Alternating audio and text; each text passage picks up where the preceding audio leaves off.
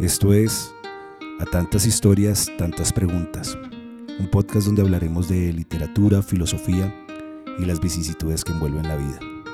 Bienvenidos. Hola amigos, mi nombre es John Valderrama Lombana y para mí es un gran honor y una felicidad estar en esta segunda temporada que esperamos sea con muchos capítulos, que nos acompañemos ojalá sea todos los domingos en esto que queremos sea para todos. Ya saben ustedes que eh, nos gusta contar historias y que nos cuenten historias, nos gusta hablar de libros.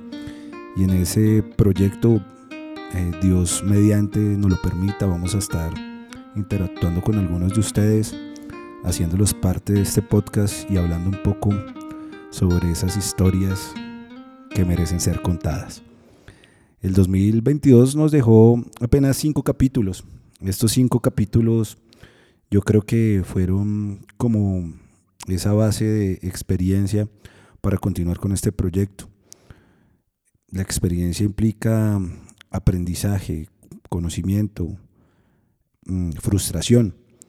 Y eso es lo que nos ha llevado a volver renovados en este 2023. Sé que eh, ya hemos perdido casi un mes, pero nuestra intención es querer acompañarlos y dejarles esos mensajes que nos dejan los libros o esos mensajes que salen de la profundidad de los corazones. Agradecidos totalmente con con todos. Mm, según las estadísticas de Spotify, somos un podcast que nos escuchan en cinco países y para mí eso es muy gratificante, me llena de mucha alegría. Por eso hemos decidido que para esta segunda temporada vamos a hacer unas cosas súper interesantes. Creamos una nueva marca, un nuevo logo.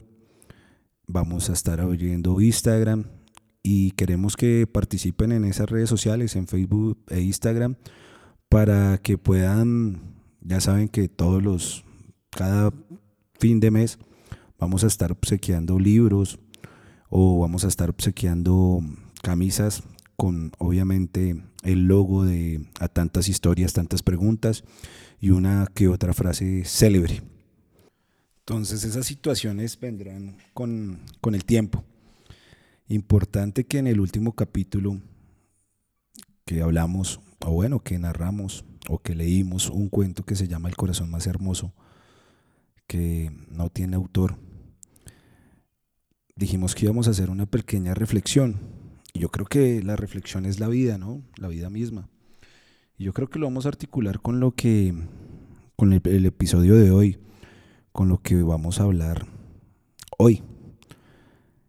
Y en ese sentido llega una frase de el señor Thompson, que fue un periodista que creó un método el cual consiste en profundizar en los personajes sin tener en cuenta el objeto ni la distinción entre objetivo y subjetivo, sino que se internaba para vivir lo que vivía o lo que debería contarse la historia.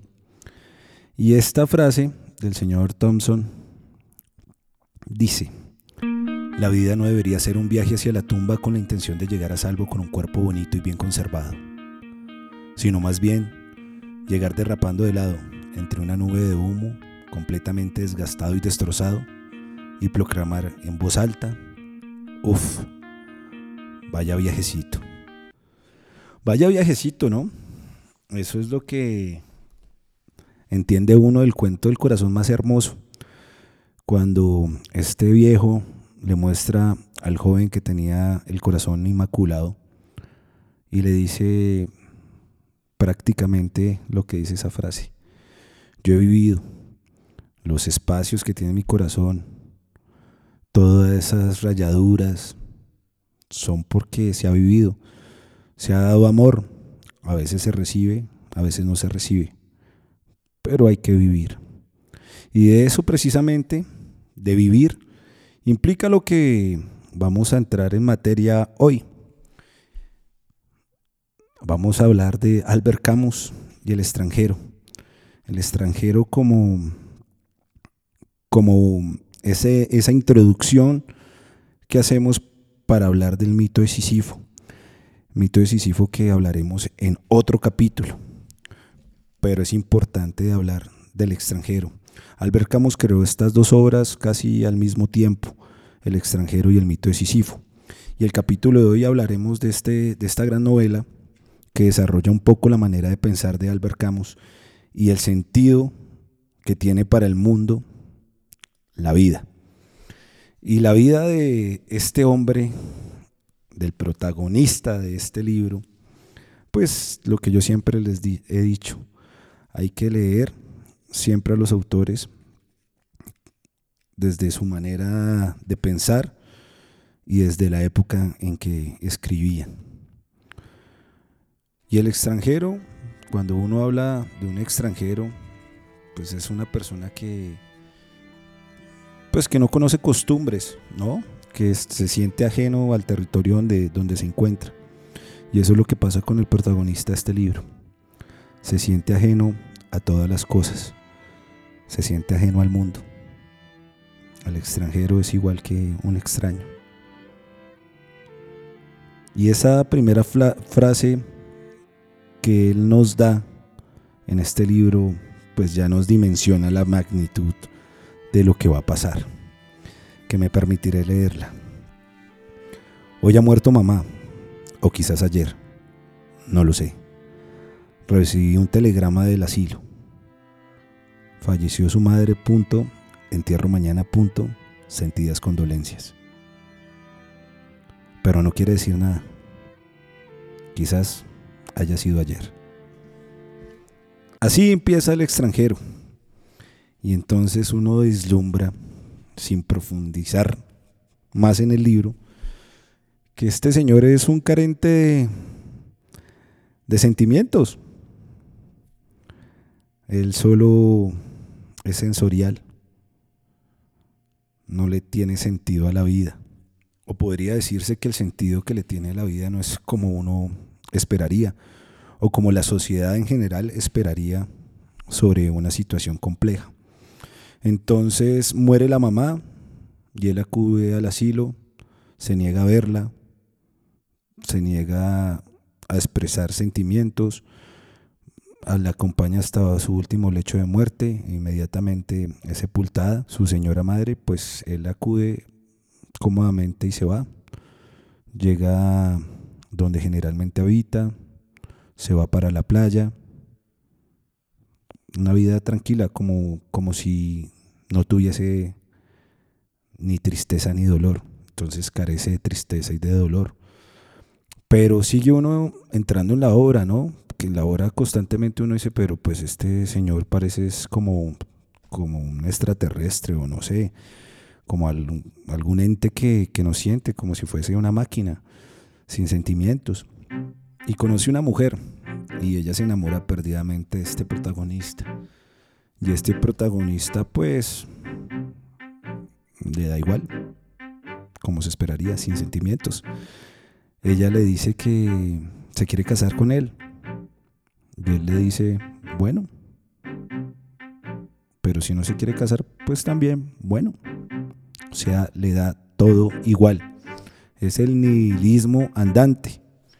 Y en ese andar, en algún momento está en una playa, está con un vecino y comete unos homicidios. Pero estos homicidios los comete sin expresar culpa alguna. Y llama sumamente la atención cuando entra a juicio. Y en juicio los magistrados empiezan a indagar no por tal los homicidios o por el modus operandi de los homicidios o por qué cometió los homicidios, sino empiezan a indagar sobre la vida, sobre por qué un hombre no llora en el funeral de su madre, sobre por qué un hombre sale a la playa después de enterrar a su madre. Entonces son situaciones que tornan un poco complejo el ser, ¿no? El sentido de la vida. ¿Y qué sentido tiene la vida? Y él era un hombre que se acostumbraba a lo que le pusieran. En un, momento el jefe eh, de su trabajo le dice que, se que lo va a enviar a París y que va a ganar mucho más dinero. Y él no se sorprende y le dice pues que eso le da igual. pero ¿cómo a alguien le puede dar igual el progreso? Dice, no, pues yo ya vivo así, me acostumbré a vivir así. Es tan así que está en la prisión y se acostumbró a la prisión. Carente de anhelos, carente de mm, lo que hablábamos en un capítulo pasado, carente total de ambición, de la ambición que es buena. Pero él no tenía ni ambición buena ni ambición mala. Simplemente estaba en el mundo porque así tocaba estar y así se tiene que vivir. Y entonces en algún momento llega uno a pensar que este tipo es un tipo muy solitario. Pero también uno debe pensar que existen dos tipos de soledad. Hay una soledad que le da sentido a la vida y hay una soledad a la que toca sobreponerse. Hay una soledad que le quita el sentido a la vida. Y ese es el llamado que nos hace Albert Camus en este primer libro del extranjero. Y ahí viene lo que he mencionado desde el principio, que yo creo que este libro hay que leerlo junto con el mito de Sísifo, porque el mito de Sísifo nos ayuda a comprender de que a todas esas preguntas existencialistas, como quién soy, qué es la vida, por qué estoy aquí, a todas esas preguntas hay que darles una respuesta y una respuesta desde el interior. Y si no le has dado respuesta, te invito, amigo o amiga, a que leamos juntos el mito de Sísifo. Vamos a darle una respuesta a la existencia de nuestra vida. No podemos ser el extranjero.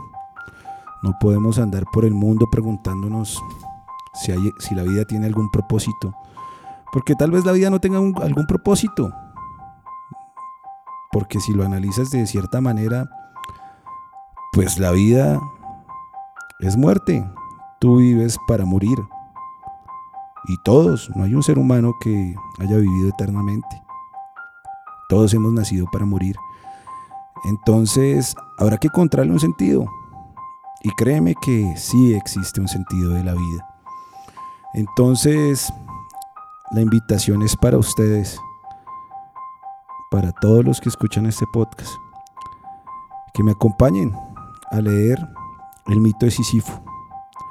Y en el próximo capítulo hablaremos y tal vez, solo tal vez, le daremos respuesta a esas preguntas que nos agobian día a día. Muchas gracias a todos por habernos escuchado. Hasta aquí el episodio de hoy. Esperamos, eh, si fue de su agrado, compartan. Y no olviden seguirnos en nuestras redes sociales, en la página de Facebook y en Instagram, como a tantas historias, tantas preguntas. Y esperemos vernos pronto. Recuerden, nunca lo olviden, por favor. El sol siempre sale. Y cuando nos caemos, hay que levantarnos. No importa las veces que nos caigamos. Vamos a levantarnos muchas más. Feliz día para todos.